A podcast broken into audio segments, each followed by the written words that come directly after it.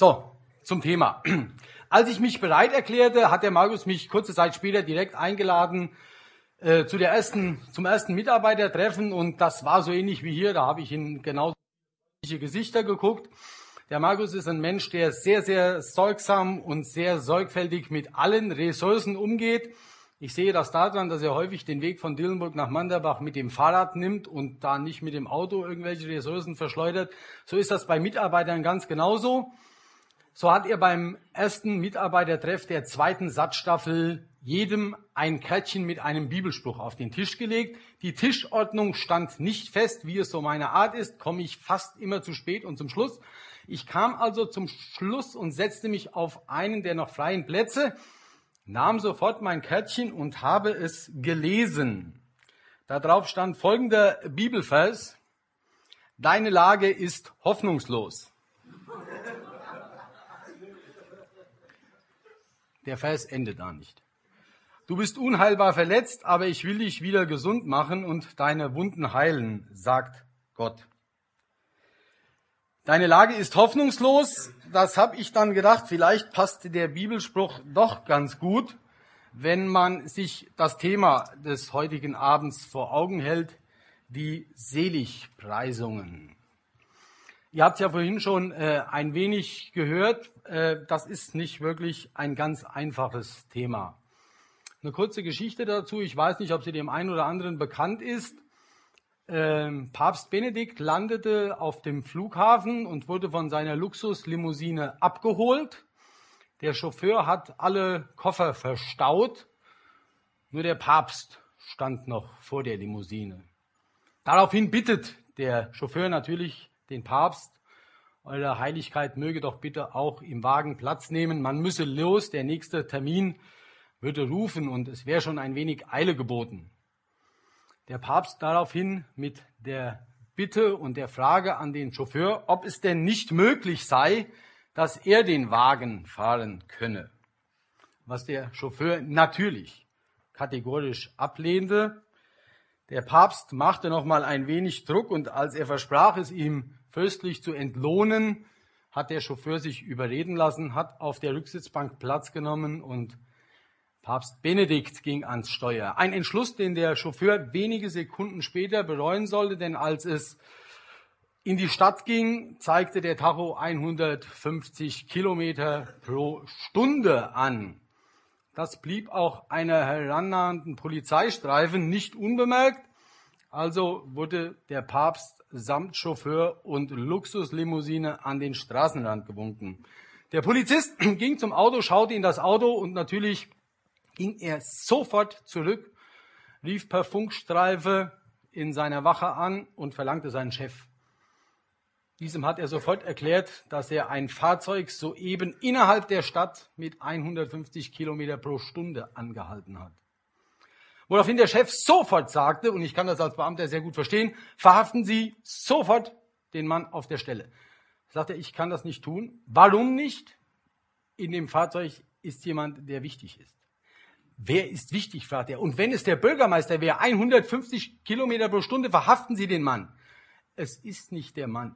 Es ist nicht der Bürgermeister, er ist wichtiger. Wichtiger als der Bürgermeister? Und wenn es der Bundespräsident oder die Bundeskanzlerin wäre, verhaften Sie. Der Mann ist wirklich viel, viel wichtiger.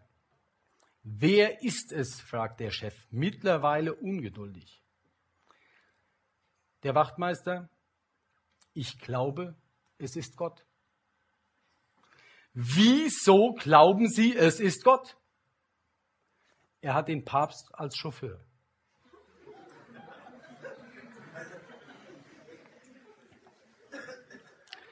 Ich halte diese Geschichte aus zweierlei Gründen für die Seligpreisungen von Relevanz. Weil es zum einen zeigt, welche man nennt das sogenannte Kausalketten, also Ursache-Wirkungsprinzipien. Wir haben, und da kommen wir bei den Seligpreisungen auch noch drauf, der zweite Punkt, und den halte ich im Zusammenhang mit den Seligpreisungen für genauso wichtig, ist der, was wir für ein Gottesbild und damit auch für eine Erwartung an und von Gott haben. Die Seligpreisungen auch so in der Bibel überschrieben. Das Wort selig. Ich habe ja genau diese Frage vorhin gestellt bekommen. Und jetzt sage ich, geh mal in die Stadt nach Dillenburg, führ mal ein Interview. Ich hatte das erst mit der Videotruppe hier vor, aber ich konnte mir schon die erstaunten, sprachlosen Gesichter der Menschen vorstellen und zu so sagen, hey, äh, was ist denn selig? Ich habe mich das selbst gefragt. Dann gehst du ins Internet auf bibelserver.com, da gibt es alle Übersetzungen, die man sich nur vorstellen kann. Da guckst du Hoffnung für alle, neuere Übersetzungen. Ja, die übersetzen glücklich. Ah, nun sagt jeder, das sahen selbst die Außenseiter, also glücklich. Okay, komm, glücklich. Glücklich ist nicht so das, was selig ist.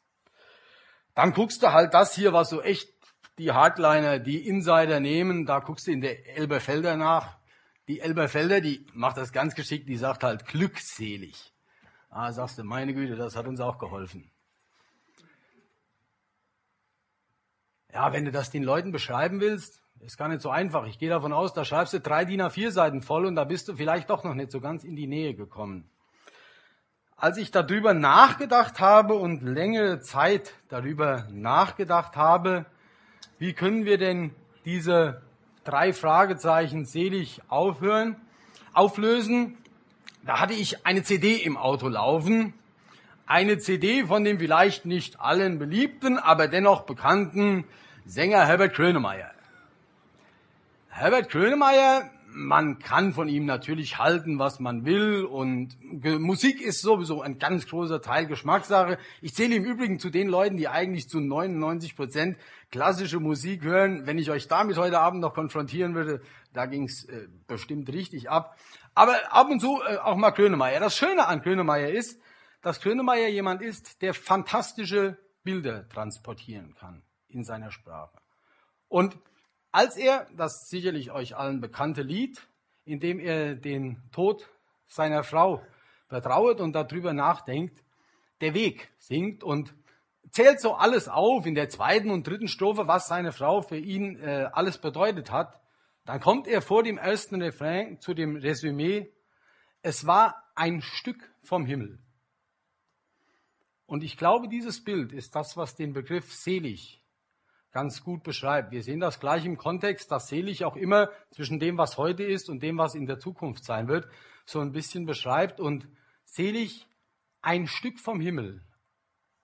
So wie es im ersten Lied auch war, da gab es in der ersten Strophe auch eine sehr feine Unterscheidung zwischen Sky und Heaven. Natürlich Himmel nicht in dem Sinn, dass wir sagen, uns gehört ein Quadratmeter vom Mond. Das wäre natürlich äh, Käse.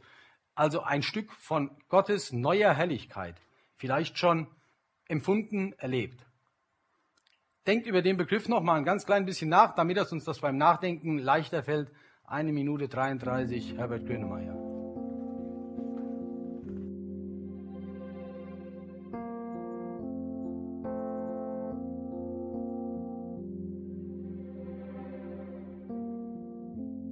kann nicht mehr sehen, trau nicht mehr meinen Augen, kann kaum noch glauben, die Gefühle haben sich gedreht. Ich bin viel zu träge, um aufzugeben, es wäre auch zu früh, weil immer was geht. Wir waren verschworen, wären füreinander gestorben haben den Regen gebogen, uns Vertrauen geliehen. Wir haben versucht, auf der Schussfahrt zu wenden. Nichts war zu spät, aber vieles zu früh. Wir haben uns geschoben durch alle Gezeiten, haben uns verzettelt verzweifelt geliebt. Wir haben die Wahrheit, so gut es ging, verlogen. Es war ein Stück vom Himmel, das es dich gibt.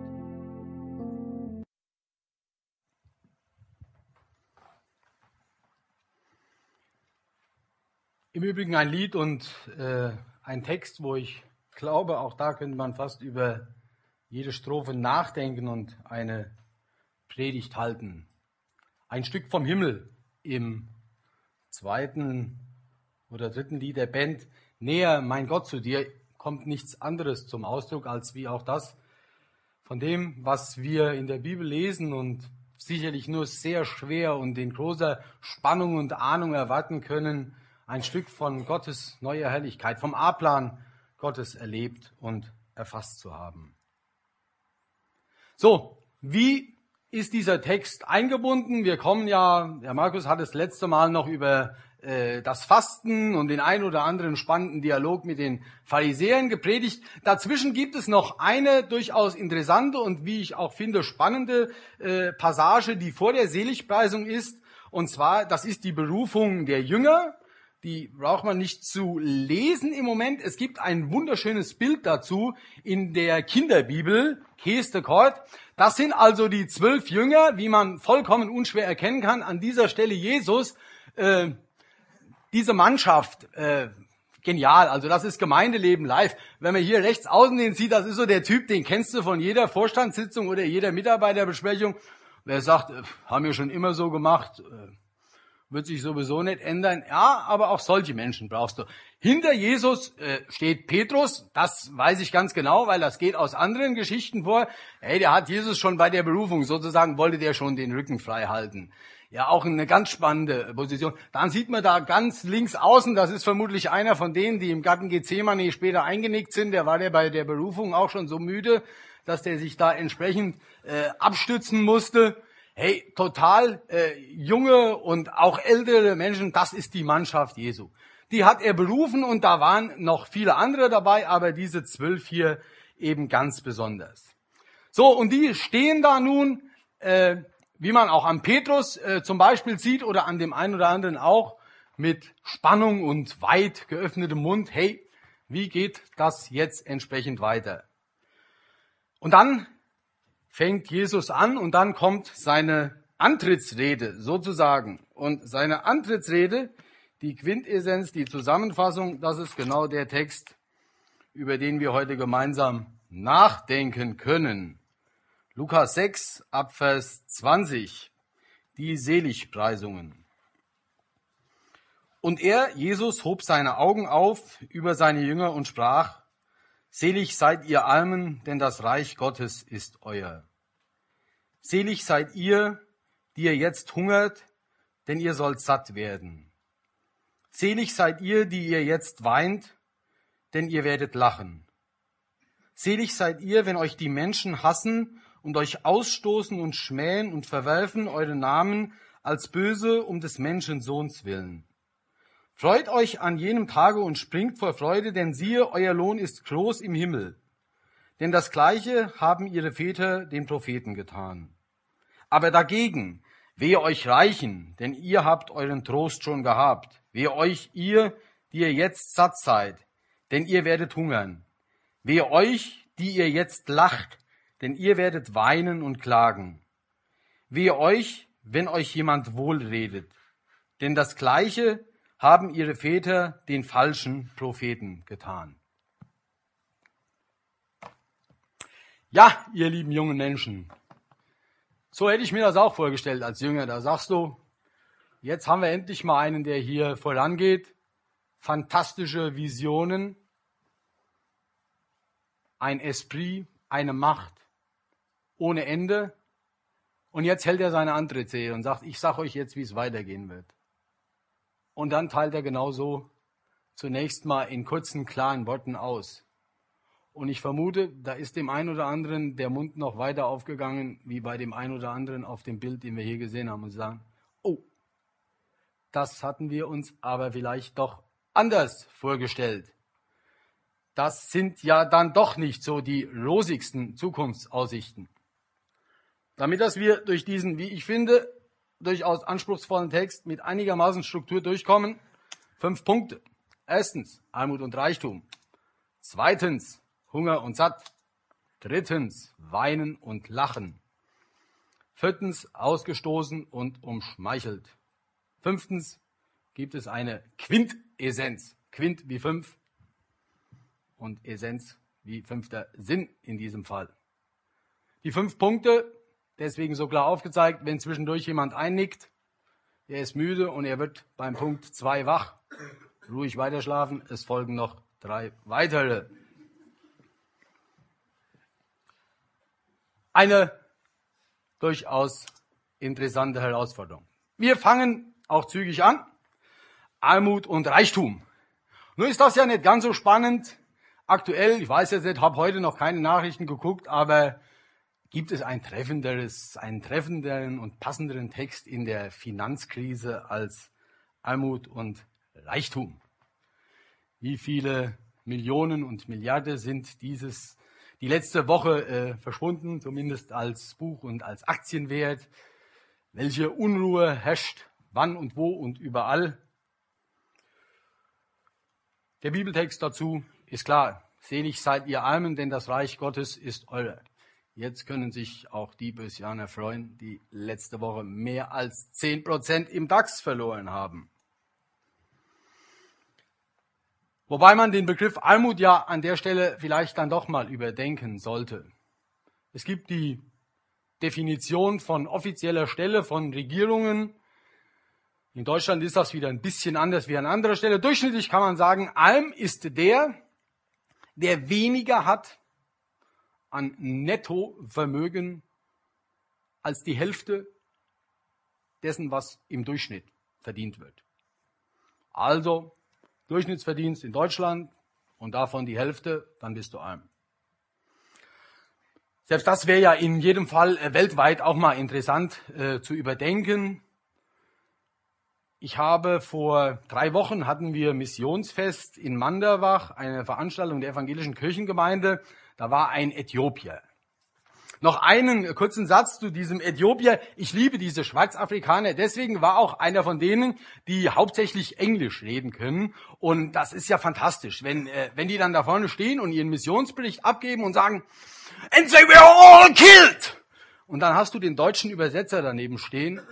Der sagt dann, und sie wurden alle getötet. Wir hatten die Möglichkeit, am Ende des Vortrages Fragen zu stellen. Also ist das ja schön, nicht immer in, in der schwierigen Position zu stehen, Fragen zu beantworten, sondern wer fragt, der führt. Habe ich sofort mich gemeldet, habe gesagt, was denn äh, ihn an Deutschland am meisten verwundert und auch das, was er an Deutschland am meisten bewundert. Er hat gesagt, ich gebe ein kurzes Beispiel. Er ist vor 14 Tagen mit seiner Frau durch Deutschland gefahren und natürlich diese Straßen und die Ordnung und alles sensationell. Beide hatten dann nach langer Autofahrt das gleiche Bedürfnis, dringend eine Tank- und Rastanlage mit den entsprechenden Entsorgungseinrichtungen der menschlichen Bedürfnisse anzulaufen. Also ging er da zu Sanifar, Sanifair oder wie auch immer die heißen, ich schätze die auch sehr, und hat dann festgestellt, um sein Bächlein da zu machen, muss er so viel investieren, wie er in Äthiopien ein Arbeiter an zwei Tagen verdient. Daraufhin hat er zu seiner Frau gesagt, liebe Frau, wir gehen ins Gebüsch pinkeln. Ein spannender und eindrücklicher Bericht, der, glaube ich, sehr gut und gut auch nochmal auf den Punkt bringt, was Armut bedeuten kann. Und dann muss man sich fragen, gegebenenfalls mit seinem MP3-Player, vielleicht sogar mit seinem Motorroller, wie arm bin ich wirklich? Also es ist immer eine Frage des Vergleiches. Dazu noch eine letzte sozialpolitische Anmerkung. Das Privatvermögen in der Bundesrepublik Deutschland lag vor drei Wochen noch bei acht Billionen. Billionen sind 1000 Milliarden. Im Moment sind es halt nur noch sechs Billionen. Wenn man die sechs Billionen durch die Köpfe der Bundesrepublik Deutschland teilt, dann kommt man sehr schnell so äh, auf eine Zahl, dass pro Kopf jeder von uns, der hier sitzen müsste, müsste also ein Vermögen von entspannten 120.000 Euro auf der Bank haben. Jetzt könnte ich sagen, es gibt ja auch nichts Peinlicheres, wie die Leute nach dem Geld zu fragen, mal kurz Handzeichen, wer weiß denn sicher, dass er mehr als 120.000 Euro auf der Bank hat? Wenige Finger, wenige Finger gehen hoch, die wenigen, ich will sie nicht erwähnen, bedeutet, hey, ihr könnt euch ausmalen, es gibt durchaus eine Menge Leute, die mehr Geld auf der Kante haben. Weltweit sieht das so aus, dass 10 Prozent 85 Prozent des Vermögens gehören. Kann man dann mit Kuchen und Torten und gucken und so. Nutzt nichts, lange darüber zu philosophieren und sich äh, zu ärgern. An der Stelle diskutiert es und denkt darüber nach, wo ihr es könnt, ist im Geld auch ein wichtiges und entspanntes, äh, nicht immer entspanntes, aber ein sehr, sehr wichtiges Thema. Und versucht insgesamt eure Wichtung äh, auch da reinzubringen, weniger in dem Neid, äh, der nach oben geht, so. Und denkt an den Bibelvers und der macht mich sehr ruhig in dem Kontext, auch wenn es im biblischen Sinne da genau um geistliche Potenziale geht, aber ich glaube, dass es da genauso gilt. Wem viel anvertraut ist, von dem wird man umso mehr fordern. Und es gibt wenige Menschen, denen ist, was die wirtschaftliche Macht angeht, eine Menge anvertraut. Und ich befürchte, dass sich da nicht alle immer auch ihrer sozialen Verantwortung bewusst sind. So, ist also Armut nur das Gegenteil von Reichtum. Da kann man bei Wikipedia kurz nachschauen. Reichtum bezeichnet den Überfluss an geistigem oder gegenständlichen Werten, insbesondere die Tatsache des Besitzes von materiellen Gegenständen. Jawohl, wie man schon an meinen einleitenden Worten gehört hat, ist das tatsächlich so äh, bei Reichtum. Wir beziehen uns auch in erster Linie sehr viel auf materielle Werte. Um das in die Balance zu bringen, auch dessen, äh, was als Weheruf sozusagen als Pendant dazukommt, Armut und Reichtum, möchte ich einen Kollegen von mir zitieren. Der hat immer sehr knappe, aber sehr, sehr treffende Sätze parat. Und wenn ich sage, Horst, sag du mir mal was zum Thema Armut und Reichtum, dann sagt er, ich sag dir Folgendes. Ich bin der reichste Mensch der Welt. Da denke ich schon nach, weil ich sage, bis vorgestern dachte ich doch, das wäre der Gates oder da gibt es noch so einen, die sich irgendwie streiten, wer jetzt 31 und wer 36 Milliarden oder sowas hat. Nein, Horst sagt, ich bin der reichste Mensch der Welt. Ich habe mehr Geld, als ich brauche. Das bringt uns vielleicht schon ein wenig näher an den Kontext dessen, weshalb auch Arme selig sein können. Ich bin der reichste Mensch der Welt. Ich habe mehr Geld, als ich brauche. Denkt über eure Bedürfnisse kurz nach. Wenn denn dann der entsprechende Weheruf dazu kommt, Wehe euch Reichen, denn ihr habt euren Trost schon dahin gehabt, könnte man natürlich auch sehr schnell Schlussfolgern. Und das ist unheimlich spannend und immer wieder schwierig bei den Seligpreisungen. Ja, ist denn Reichtum Sünde?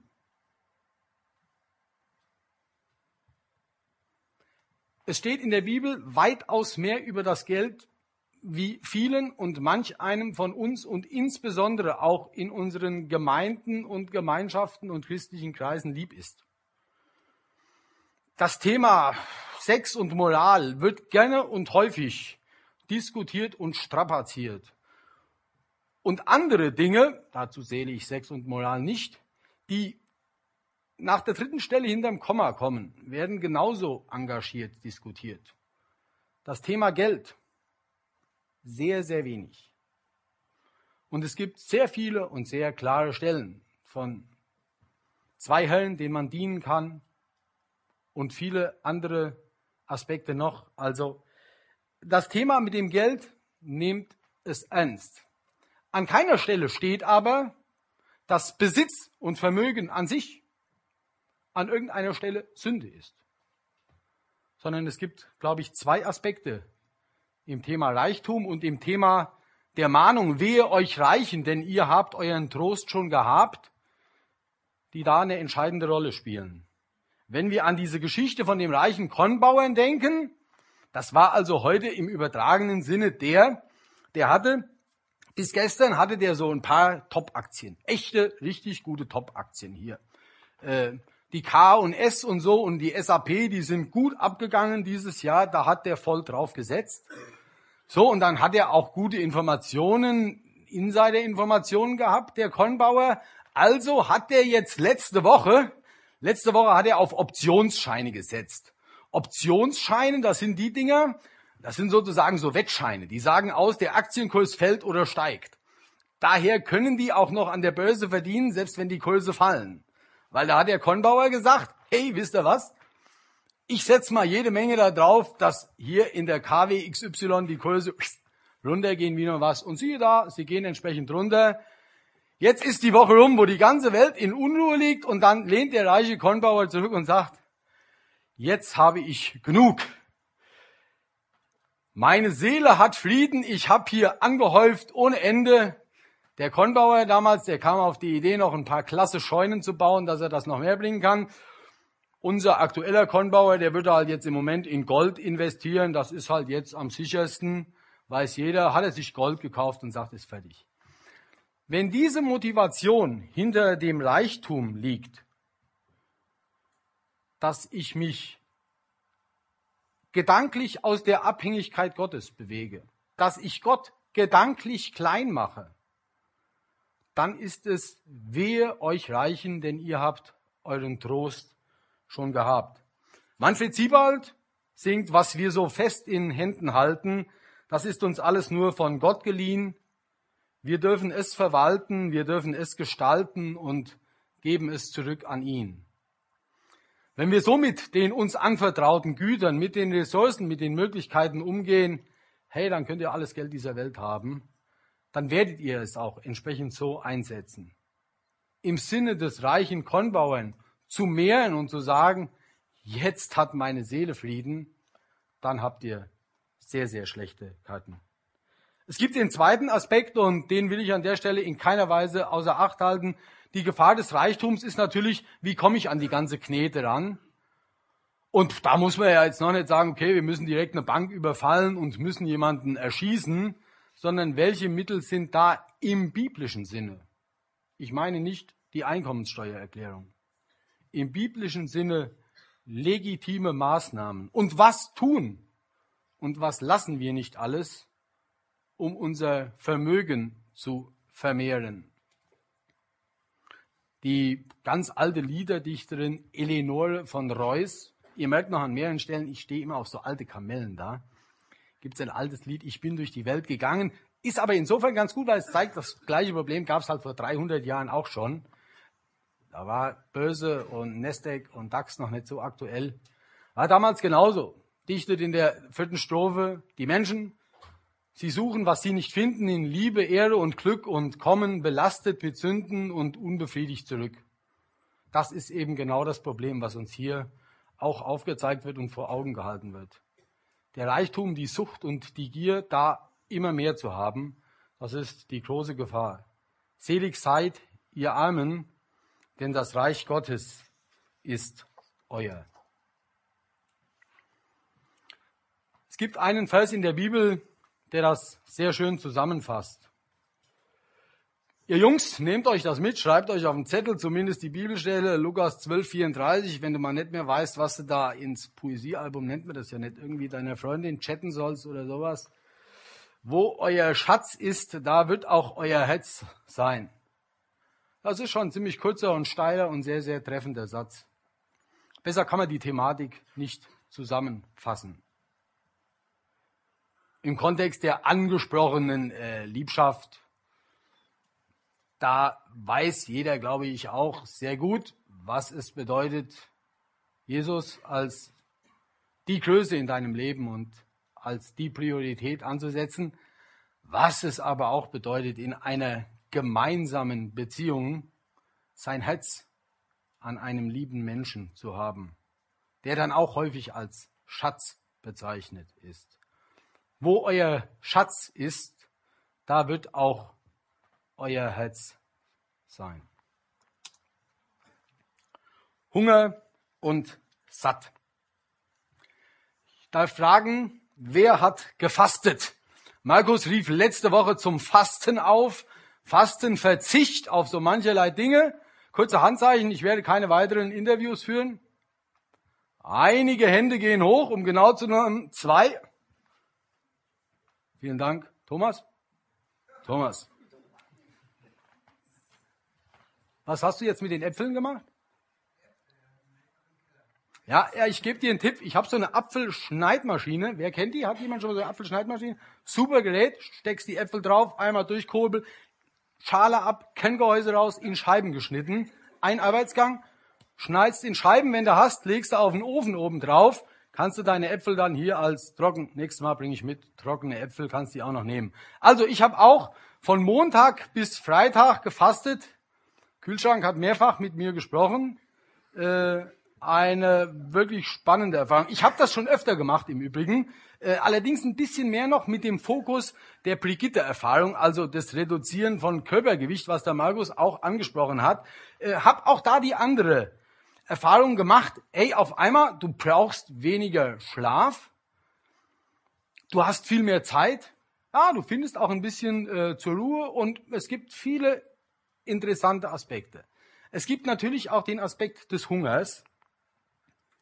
Und in dem Kontext kann ich sagen, hey, hier vorne, Almut, das ist ja bis zu einem gewissen Aspekt noch okay. Aber Hunger zu haben, wenn du montags anfängst zu fasten, sprich die Leute mal am Mittwoch an. Am Donnerstag geht es schon wieder ein bisschen besser, weil dann hast du den Geschmack von Zahnpasta schätzen gelernt. Da sagst du, wie schmeckt die so gut. Aber was Hunger für ein elendiges Gefühl sein kann, Thomas? Thomas nickt. Du hast nicht Essens gefastet. Was? Ach gut, okay, daher konntest du auch heute Äpfel essen. Gut, danke. Also egal. Jeder andere Verzicht kann genauso schlimm sein. Wir kommen da auch gleich drauf.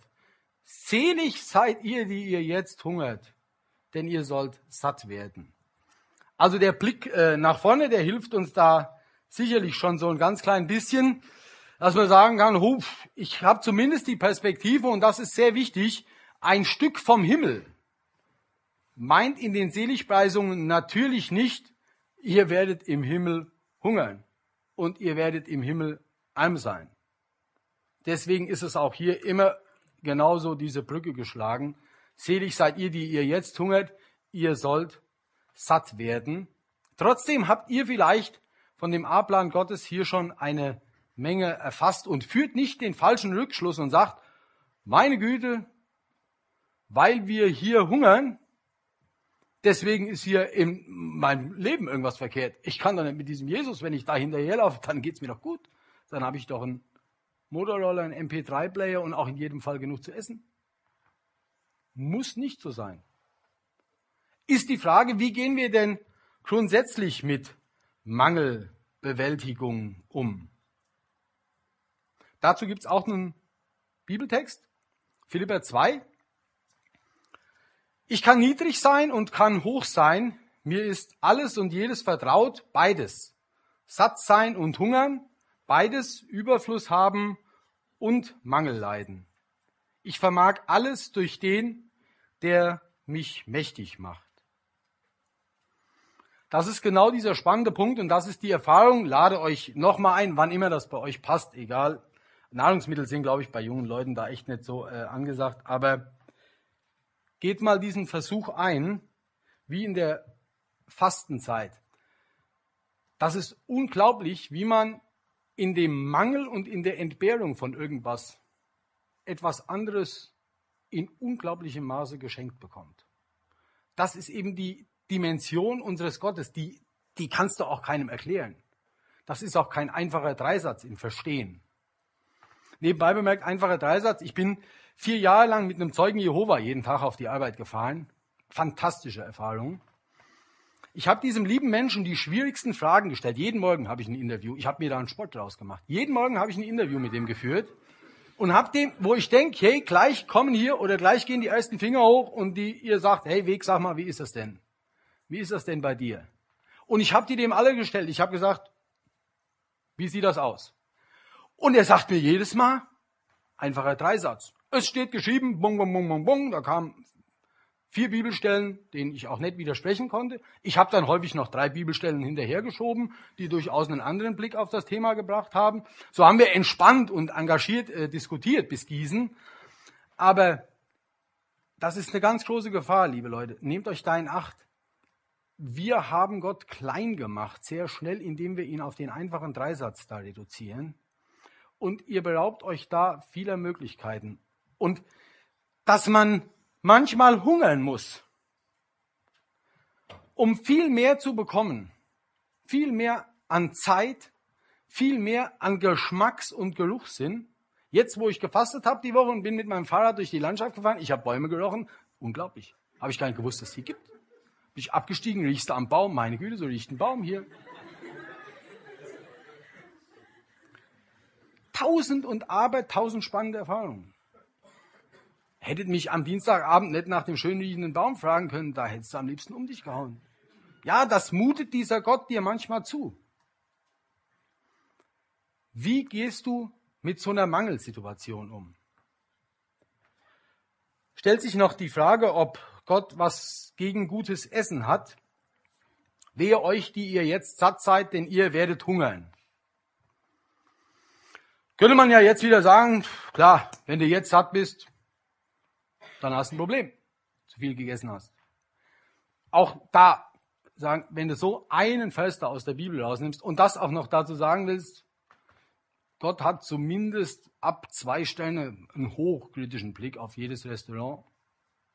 McDonald's grundsätzlich nicht, weil du wirst ja nicht satt von. Könnte man auch sagen. Gott hat in keinem Fall was gegen McDonald's. Merkt man sehr schnell, dass das nicht der Punkt ist. Wenn man dann auch mal so ein ganz klein bisschen die Kapitel vor und dahinter sieht, das erste Wunder, was Jesu getan hat, war welches? Gibt so eine alte genau, Wasser hat er in Wein verwandelt. Gibt so eine alte Diakonisse, die sagt auch, das war nicht unserem Herrn Jesus sein stärkstes Stückle. Erste Wunder, was er gemacht hat, macht er aus Wasser Wein auf dieser Hochzeit. Also, wenn er jetzt gesagt hätte, hier alles Heil liegt im Hungern und im Verzicht und auch in dem, dass die Menschen, wie wir es ja gleich auch noch sehen, eher ein bisschen still in sich kehren, dann hätte er sicherlich dieses Wunder nicht getan. Des Weiteren seht ihr ja, egal ob das beim Abendmahl ist, bis hin zu den Emmaus-Jüngern, wo es genauso auch wieder auf Essen ankam und das war ein wichtiges Thema. Wichtig ist, keine Sklaven der Bedürfnisse zu werden. Und das gilt für alle Bedürfnisse. Das gilt für Essen, genau wie das für Sex gilt. Und das gilt natürlich auch für alles, was darüber hinaus an Drogen oder sonst etwas als Bedürfnis als Abhängigkeit ansteht. Selig seid ihr, die ihr jetzt hungert, denn ihr sollt satt werden. Wo euer Schatz ist, da wird auch euer Herz sein. Weinen und lachen. Selig seid ihr, die ihr jetzt weint, denn ihr werdet lachen. So, ihr merkt, das Ganze nimmt so ein bisschen eine Eskalation und auch eine Dramaturgie an. Wenn es bisher nur so war, äh, dass man kein Geld und kein Hunger hat, wird's jetzt mal wieder noch eine Spur stärker. Und dann hört's ja vielleicht tatsächlich auf, lustig zu werden. Selig seid ihr, die ihr jetzt weint, denn ihr werdet lachen. Ich halte als Punkt eins fest, wir dürfen weinen. Wir haben keinen Gott, der diese Menschen des Dauerlachens, des Dauergrinsens in irgendeiner Weise braucht. Nein, Gott versteht das, wenn du mit deiner Situation nicht klarkommst. Ein ganz wichtiger Aspekt und im Übrigen ein Aspekt, da müsst ihr mal die Religionen miteinander vergleichen. Wer was, wann, wo, wie tun muss, um seinem Gott zu gefallen und wer zu seinem Gott kommen kann und sagen darf, warum und ich verstehe das nicht. Auch das nicht, was du mir hier zumutest. Dahinter steht natürlich auch die Frage nach dem Leid. C.S. Lewis, der englische Philosoph und Theologe, hat gesagt, das Leid ist die einzige Sprache Gottes, auf die wir hören. Ein nachdenkenswerter Satz. Ich habe das häufig im Dialog mit Menschen, insbesondere auch mit Arbeitskollegen, und ich habe auch keine Antwort auf eine solche Frage, warum dieses oder jenes geschehen muss. Ich stelle nur fest, und ich stelle das auch im Übrigen sehr, sehr kritisch bei mir selbst fest, wenn es mir so richtig gut geht, dann habe ich noch nie die Frage gestellt, hey Gott, warum lässt du es mir eigentlich so richtig gut gehen? Als ich da niederlag mit meinem Bein und ich mit meiner Frau auch gemeinsam überlegt habe, was, wo, wie, warum passiert das hier alles? Und es haben sich in der Folge noch eine Menge mehr Dinge eingeschlichen. Da sind wir gemeinsam das erste Mal auf die Idee gekommen, weil wir gesagt haben, was will uns Gott denn jetzt hiermit zeigen und sagen? Was ist denn hier der Fingerzeig Gottes? Ja, wir haben gesagt, haben wir eigentlich in den guten Zeiten mal gefragt, was der Fingerzeig Gottes ist? Was wir gemerkt haben und was ich den Leuten auch sage? Ja, alleine in der Frage, warum Gott lässt du das denn zu, steckt ja schon der Ruf nach ihm. Der Umkehrschluss, dass Gott grundsätzlich Leid zufügt, um mit Menschen Kontakt aufzunehmen, der wäre wieder einfacher Dreisatz. Der zweite Punkt im Zusammenhang mit Leid ist natürlich der, dass die Konsequenz der Sünde auch immer zu Leid führt. Und versucht und haltet das sehr wohlweislich auseinander. In diesem Buch hier, da gibt es zu wirklich jeder Fragestellung des Lebens sehr gute Anweisungen. Manchmal nicht so konkret, wie wir sie haben wollen. Hey, muss ich sonntags in die Kirche gehen, ja oder nein? Am liebsten hätten wir da stehen drin, geh jeden Sonntagabend, zumindest im Winterhalbjahr, von sieben bis viertel vor neun in Satt und dann ist die Welt in Ordnung. Das steht da so nicht drin. Da musst du manchmal eine Menge lesen. Aber trotzdem sind die Anweisungen sehr konkret und sehr gut. Und wenn du diese Anweisungen befolgst, dann musst du manchmal trotzdem Mangel leiden und du kommst auch in manche Leitsituationen aber du kommst auch näher an Gott und wirst getragen. Meine Lebenserfahrung und meine Bestätigung. Auch in dem Punkt könnte man natürlich die Frage stellen, wehe euch, die ihr jetzt lacht, denn ihr werdet weinen und klagen. Hat Gott was gegen Lachen? Ich muss ein bisschen auf die Tube drücken. Gibt eine Stelle Turmbau zu Babel. Und sie, die Menschen, sprachen untereinander wohl auf, lasst uns eine Stadt und einen Turm bauen, dessen Spitze bis an den Himmel reiche, damit wir uns einen Namen machen, denn wir werden sonst zerstreut in alle Länder. Da fuhr der Herr hernieder, dass er sehe die Stadt und den Turm und die Menschenkinder, den die Menschenkinder, die die Menschenkinder bauten. Also, das ist eine der Stellen, die zeigt, du kannst sogar an der einen oder anderen Stelle richtig schmunzeln in der Bibel. Die Menschen da, die kommen auf die Idee, wir wollen jetzt hier einen Turm bauen, nach damaliger Sichtweise bis an die Spitze des Himmels. Und damit das dieses prächtige, von Menschenhand erbaute Bauwerk gesehen werden kann, in der Beschreibung, da fuhr der Herr hernieder. Versteht ihr? Der muss erstmal von ganz oben ziemlich tief nach unten schauen. Natürlich nur in dieser Sprache klang ja vorhin auch sehr schön äh, in dem Lied an, dass wir so die dreidimensional, wir wollen die Höhe, die Breite und äh, die Länge äh, Gottes erfahren da, kennenlernen. Da fuhr der Herr hernieder. Also, liebe Freunde, Gott hat absolut Humor. Und nicht nur an dieser Stelle. Und er hat mit Sicherheit nichts gegen ein gutes Lachen, auch nichts gegen einen guten Witz. Und er will, dass wir uns freuen. Aber es gibt sehr wohl eine Gratwanderung zu dem, was Spott und was Lächerlichkeit ist. Ausgestoßen umschmeichelt. Selig seid ihr, wenn euch die Menschen hassen und euch ausstoßen und schmähen und verwerfen eure Namen als böse um des Menschensohns willen. Ein ganz neues Kapitel eine ganz neue Dimension, die hier aufgeht. Hier bedeutet es erst einmal ausstoßen und als böse um des Menschensohns willen. Hier geht es um die Konsequenz der Nachfolge. Und auch ein bisschen vielleicht um die Gefahr durchaus des Christseins. Das kann auch schon so sein. Wenn du als Christ lebst und diese Maßstäbe befolgst, dann bist du durchaus auch ein sympathischer und angesehener Mensch. Und genau vor diesem Aspekt wird hier auch gewandt, wie man gleich in dem zweiten Teil sieht. Ich glaube, der kommt auch da. Wehe euch, wenn euch jedermann wohl redet. Wenn euch die Menschen hassen und euch ausstoßen und schmähen um meines Namens willen. Sympathie der Bescheidenheit Die Frage ist, sind wir Menschenverachter um Gottes Willen und das tun, was Gott gefällt, leben aber vielleicht vollkommen an den Maßstäben und dem Leben dieser Welt vorbei? An keiner Stelle hier gemeint. Sehr schlimm wäre es, wenn wir Gottes Verachter um der Menschen willen wären. Was tun wir heute nicht alles, um angesehen zu sein? Ansehen, Fitnessstudio, Fasten, Abnehmen, schlank werden, Attraktivität, Sympathie.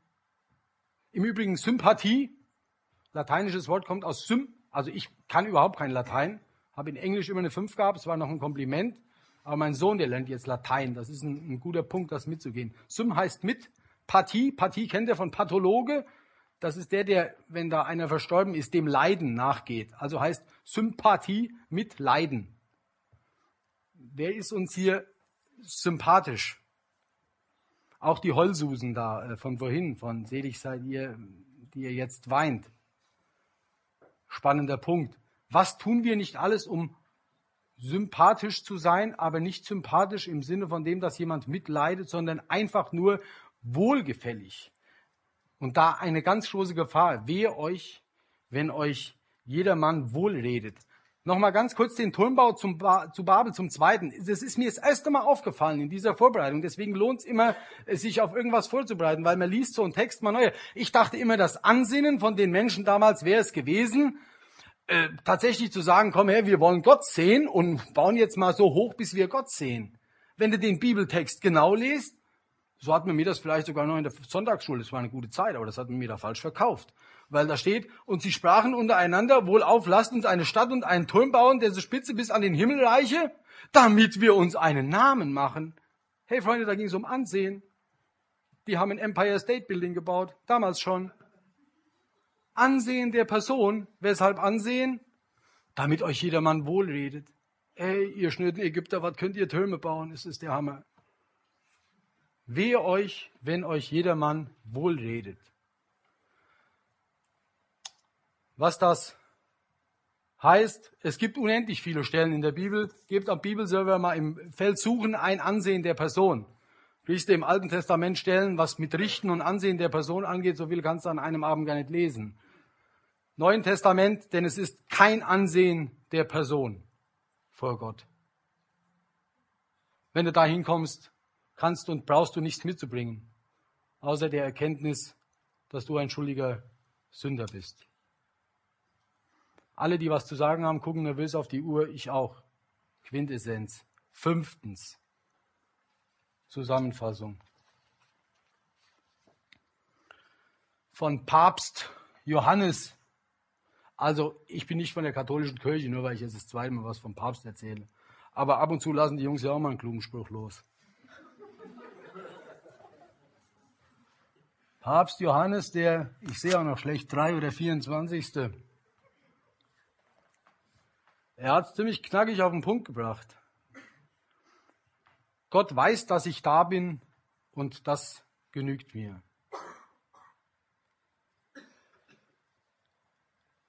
Wenn ich Jesus nachfolge, dann werde ich als angesehene Person jubelnd, reich, alle Bedürfnisse gestillt meinen Alltag erleben. Das ist so die Kette der Kausalzusammenhänge, des Ursache-Wirkungsprinzip, wie wir uns manchmal denken, wie unser Christsein funktionieren könnte. Und wie wir auch, glaube ich, manchmal unsere Gebete gestalten und wie es auch sein kann, dass Gott Gebete nicht erhört. Ich bin heute Gott dankbar für manches Gebet, auch für das Gebet einer jungen, attraktiven, um eine junge, attraktive Frau, nicht um sie für den Herrn zu gewinnen, sondern um die für mich zu gewinnen. Habe ich lange für gebetet, habe ich viel für investiert. Heute, wo ich 15 Jahre verheiratet bin mit einer anderen Frau, weil das hat damals nie was gegeben, der Herr hat es nicht so eingefädelt, bin ich sehr dankbar, dass er dieses Gebet trotz reichen Drängens von meiner Seite nicht erfüllt hat. Weil da wird mir sehr plastisch vor Augen geführt, dass es sowohl für mich als auch für die andere Frau, nicht meine jetzige Frau, um das nochmal klarzustellen, besser war, dass es nicht so gekommen ist. Nehmt das an der einen oder anderen Stelle mal mit und überlegt mal, was denn so geworden ist oder was vielleicht auch anders geworden ist. Also dieser einfache Dreisatz hier. das ist es nicht, sondern sich darauf zu verlassen, Gott weiß, dass ich da bin und das genügt mir. Stellt sich noch die Frage, ob Gott eine Schwäche hat?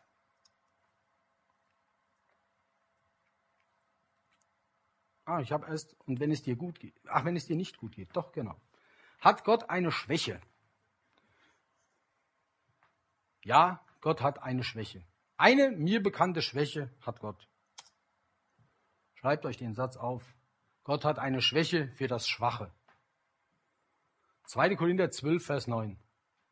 Lass dir an meiner Gnade genügen, denn meine Kraft ist in den Schwachen mächtig. Das ist unser Gott. Da kannst du hinkommen mit der Bankrotterklärung schlechthin. Und dann wird er nicht aus deinem Bankrott, aus deiner Insolvenz für dich persönlich innerhalb von 14 Tagen machen, dass du dem der Aktien abkaufen kannst. Nein, du wirst nicht reich werden. Du wirst auch nicht alle deine Bedürfnisse gestillt kriegen. Aber du wirst Frieden finden. Denn Gott weiß, dass du da bist. Und das genügt dir. Gott hat eine Schwäche für das Schwache. Umkehrschluss. Jetzt sitzt ihr ja alle hier nicht gefastet, selbst der Thomas nicht. Sage ich im Übrigen Markus, hallo Markus, dein Aufruf kannst vergessen. Hier verhallt im Raum. Ich der Einzige, der gefastet hat. Hat mir gut getan. Aber was ist jetzt, wenn ihr nun reich satt, glücklich und am Ende auch noch beliebt seid? Trifft ja alles nicht zu, selig bleiben, haben wir ja gesehen. Da, da müsst ihr euch ja nur die, Wehe, die Weherufe da mal durchlesen. Wie ist denn dann der Auftrag? Obwohl wir jetzt festgestellt haben, dass weder Reichtum Sünde ist, noch Lachen Sünde ist, die anderen Dinge auch nicht. Leute, gebt das weiter. Eines der ärgerlichsten Kapitel für uns, Matthäus, also für uns, die, die vielleicht schon eine Zeit lang mit Jesus unterwegs sind, insbesondere auch wieder die, die sehr in der Gemeinde aktiv und verbunden sind. Matthäus 25, 40, das Weltgericht. Da kannst du wieder gucken, über was denn in den Gemeinden diskutiert wird. Welcher spannende Punkt. Und das sind alles wichtige Punkte. Die muss man auch engagiert diskutieren. Nur im Zusammenhang des Weltgerichtes. Da sagt Jesus, ich habe gefroren und ihr habt mir einen Mantel gegeben. Ich habe gehungert und ihr habt mir zu essen gegeben. Ich habe im Knast gesessen und habe geheult und ihr habt mich besucht. Dann werden tatsächlich auch nur sozialdiakonische Dienste aufgeführt. Einer nach dem anderen. Und dann sagen alle entsetzt, hey, Moment, hey, wann war das? Wann haben wir das gemacht? Haben ich doch gar nicht so wahrgenommen. Was ihr getan habt, einen von diesen meinen geringsten Brüdern, das habt ihr mir getan. Das ist ein Stück Seligkeit. Und vielleicht hat der ein oder andere von euch, und deswegen zähle ich mich nach wie vor zu den 30 Glücklichsten, die Chance schon mal gehabt, das mitzuerleben. Ein Stück vom Himmel, auch das dann zu teilen was uns weitergegeben wird. Dazu gibt es ein Lied, was die Band extra für mich einstudiert hat. Die hatten wenig Zeit, es zu üben, aber wir singen es kurz gemeinsam. Dann gibt es noch eine Folie zum Schluss und dann sind wir durch. Zunächst das Lied.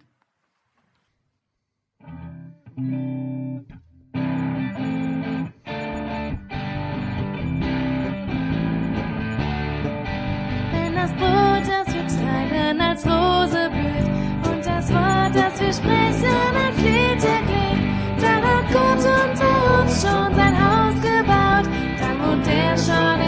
unserer Welt. Ja, dann schauen wir heute schon sein Angesicht. In der Liebe, die alles umfällt. In der Liebe, die alles umfällt. Wenn das Leid jedes Samen zur Freude wird. Dann hat Gott unter uns schon sein Haus gebaut, dann wohnt er schon in Welt. Ja,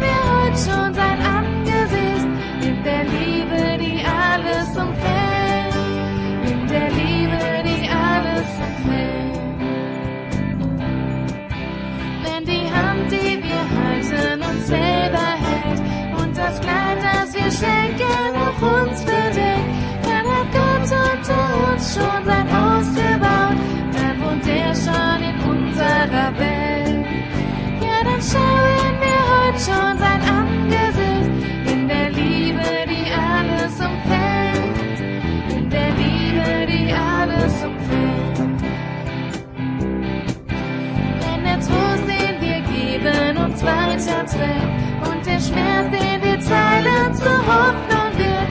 Dann hat Gott unter uns schon sein Haus gebaut, dann wohnt er schon in unserer Welt. Ja, dann schauen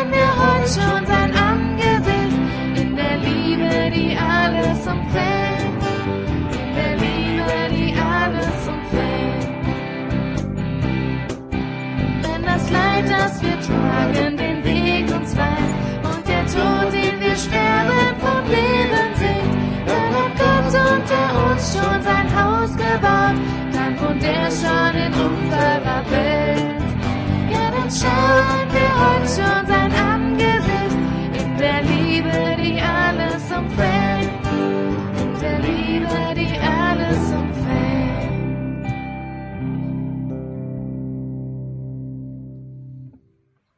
Vielen Dank dafür. Das ist nicht einfach. Zum einen hast du ja so eine Combo selten, wo so eine fantastische akustische Gitarre und auch noch so eine E-Gitarre dabei ist. Und der Matze hat noch angemerkt, die Melodie ist sehr kritisch, weil die klingt auch so ein bisschen nach Bratmaxe. Und sie haben es fantastisch musiziert. Vielen Dank dafür. Das macht im Übrigen sehr viel Spaß mit solchen Menschen gemeinsam die ein oder andere Schlacht oder Veranstaltung zu schlagen. Zusammenfassung am Ende. Der Kabarettist und Theologe, sicherlich in manch einem evangelikalen Kreis nicht immer erste Wahl. Und ich weiß es nicht. Ich würde, glaube ich, auch nicht alles unterschreiben, was er gesagt oder gemacht hat. Aber Hans-Dieter Hüsch hat die ein oder andere gute Zeile spendiert. Ich muss noch einen Satz dazu ausholen. Wer gleich an meinem Auto vorbeigeht, kann sich von dem Originalzustand eines Kratzers überzeugen, der sich an der linken hinteren Stoßstange befindet. Ich bin eines Montags abends wie immer zu spät zu einem Vortrag über den Heidelberger Katechismus geeilt. Den hat Dr. Arko Harbeck gehalten über die erste Frage des Heidelberger Katechismus, was ist mein einziger Trost im Leben und im Sterben? Da saßen so ein paar von den Typen, ihr habt den auch vom Jüngerbild da rechts außen im Kopf, wo du sagst, hey, doch ziemlicher Hartkopf da so. Und die haben auch durchaus ganz fundig diskutiert und irgendwann hat dann Dr. Harbeck den Text, den ich euch jetzt gleich lesen möchte, ausgeteilt und fand, dass dieser Rheinländer Hans-Dieter Hüsch das ganz gut umschrieben hat. Wenn die Leute mich immer auf diesen Kratzer ansprechen an meinem Auto, manchmal auch auf meine Fahrkünste, ich sage immer, ich lebe nur deswegen noch, weil andere bereit sind, zumindest auf der Autobahn meine Fehler zu verzeihen, äh, ist das keine Diskussion der Fahrkünste und ich werde diesen Kratzer auch deswegen drin lassen. Und ich finde mein Auto ohne Kratzer eigentlich auch schon schöner, aber das ist wieder so ein Spannungsfeld, was du nicht aufgelöst bringst, weil jedes Mal, wenn ich diesen blöden Kratzer da hinten sehe, dann denke ich an genau dieses Gedicht. Weil als ich dahin wollte, bin ich halt so an so einer Mauer ein bisschen verlangt. Und die Mauer war noch okay, aber mein Passat hinten links nicht mehr. Der Kratzer ist aber nicht so entscheidend, sondern dieser Text. Und ich finde, dass dieser Text das ganz gut zusammenfasst, was in diesen Seligpreisungen gesagt wird. Das ist nur die Zusammenfassung ich bin vergnügt, erlöst, befreit. Gott nahm in seine Hände meine Zeit. Mein Fühlen, Denken, Hören, Sagen, mein Triumphieren und Verzagen, das Elend und die Zärtlichkeit. Was macht, dass ich so fröhlich bin? Und ich glaube, an dieser Stelle könnte man genauso gut glücklich und selig einsetzen. Was macht, dass ich so fröhlich bin in meinem kleinen Reich? Ich singe, tanze her und hin, vom Kindbett bis zur Leich. Was macht, dass ich so furchtlos bin an vielen dunklen Tagen? Es kommt ein Geist in meinen Sinn, will mich durchs Leben tragen. Was macht, dass ich so unbeschwert und mich kein Trübsinn hält? Weil mich, mein Gott, das Lachen lehrt wohl über alle Welt. Ich bin vergnügt, erlöst, befreit. Gott nahm in seine Hände meine Zeit. Mein Fühlen, Denken, Hören, Sagen, mein Triumphieren und Verzagen, das Elend und die Zärtlichkeit. Ich möchte mit uns beten.